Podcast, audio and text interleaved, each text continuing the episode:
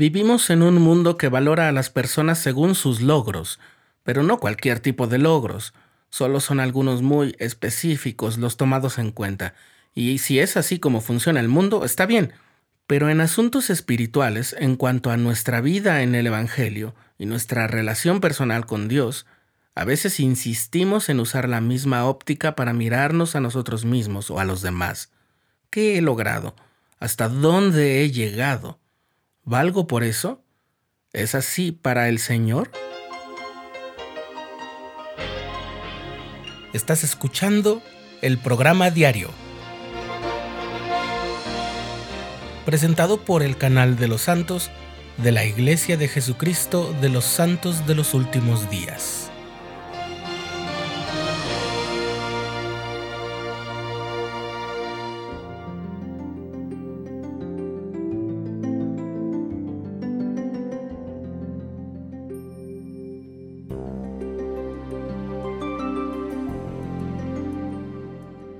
Oliver Granger nació en 1798 en Phelps, Nueva York.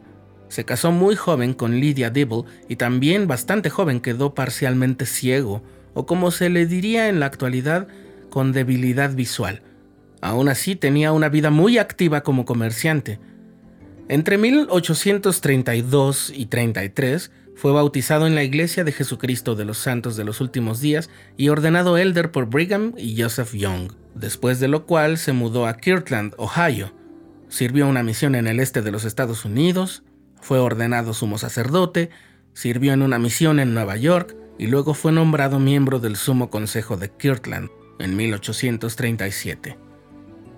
Cuando la hostilidad de los vecinos de Ohio y la apostasía de varios miembros prominentes obligó al profeta José Smith y los demás líderes de la iglesia a mudarse a Missouri, Oliver Granger recibió la asignación de arreglar las deudas y las propiedades que José Smith y los santos dejaban en Kirtland, incluido el templo. Mediante la revelación que hoy está registrada como la sección 117 de Doctrina y Convenios, el Señor le hizo a Oliver una promesa peculiar. De cierto le digo que su nombre se guardará en memoria sagrada de generación en generación para siempre jamás. ¿Pero por qué? Más adelante el Señor dice, será comerciante en mi nombre para el beneficio de mi pueblo. Y luche seriamente por la redención de la primera presidencia de mi iglesia, dice el Señor, y cuando caiga se levantará nuevamente porque su sacrificio será más sagrado para mí que su ganancia, dice el Señor. Y es que Granger puso todas sus fuerzas y talento para cumplir su asignación y ayudó a saldar las deudas de modo tan satisfactorio para los acreedores que llegaron a publicar encomios dirigidos a él. Pero con la venta de las propiedades de los santos no pudo conseguir ningún arreglo.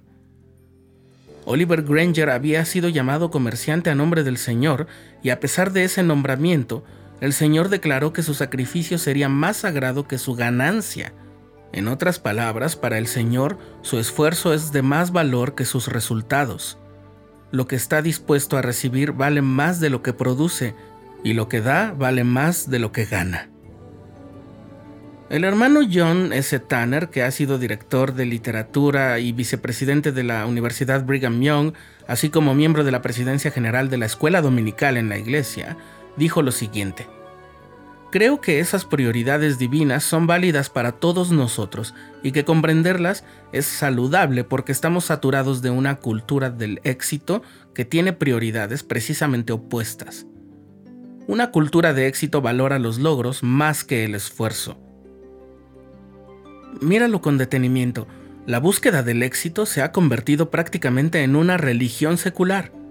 Es como si el éxito fuera un valor fundamental por sí solo Luego sigue el hermano Tanner. ¿No será el éxito sin más uno de los ídolos contra los cuales el Señor advirtió al mundo moderno? Como cualquier ídolo, el éxito nos tienta a rendirle homenaje con la mejor parte de nuestras vidas, y pocos son lo suficientemente fuertes como para tapar sus oídos contra su seductor canto de sirena. Bellas las palabras del hermano Tanner, ¿no? Pero aclaremos algo junto con él. La búsqueda del éxito no es mala, nos aporta dinamismo y también nos impulsa a alcanzar logros.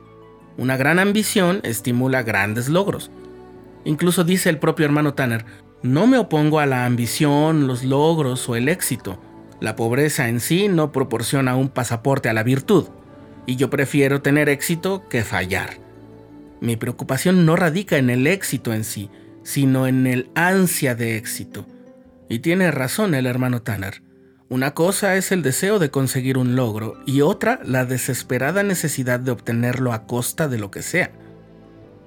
Las palabras de Dios a Oliver Granger nos recuerdan que somos más que nuestro currículum, calificaciones, salarios, puestos o llamamientos. Lo que nos hace merecedores del cielo es nuestro sacrificio sincero. Nuestro esfuerzo por amar a Dios y al prójimo se nos tendrá por sagrado. El Todopoderoso no nos exige el éxito, pero sí requiere el sacrificio. Esta doctrina es a la vez consoladora y aterradora. El Señor acepta misericordiosamente nuestro sacrificio cuando ponemos todo sobre el altar. Pero menos que ese todo no es aceptable. La blanca de la viuda en el capítulo 12 de Marcos significa más que la generosidad de los acaudalados precisamente porque ella lo dio todo. El sacrificio pesa más que el aumento en la balanza del cielo, que es la única balanza que en última instancia nos importa. El hermano Tanner hace notar que las escrituras no nos enseñan a perseguir el éxito en el sentido moderno, nos mandan que sirvamos a Dios con nuestro corazón, alma, mente y fuerza. El Señor requiere el corazón y una mente bien dispuesta, reconociendo que el resultado está en las manos de Dios, se nos llama a luchar, pero no necesariamente a ganar, al menos no en el corto plazo.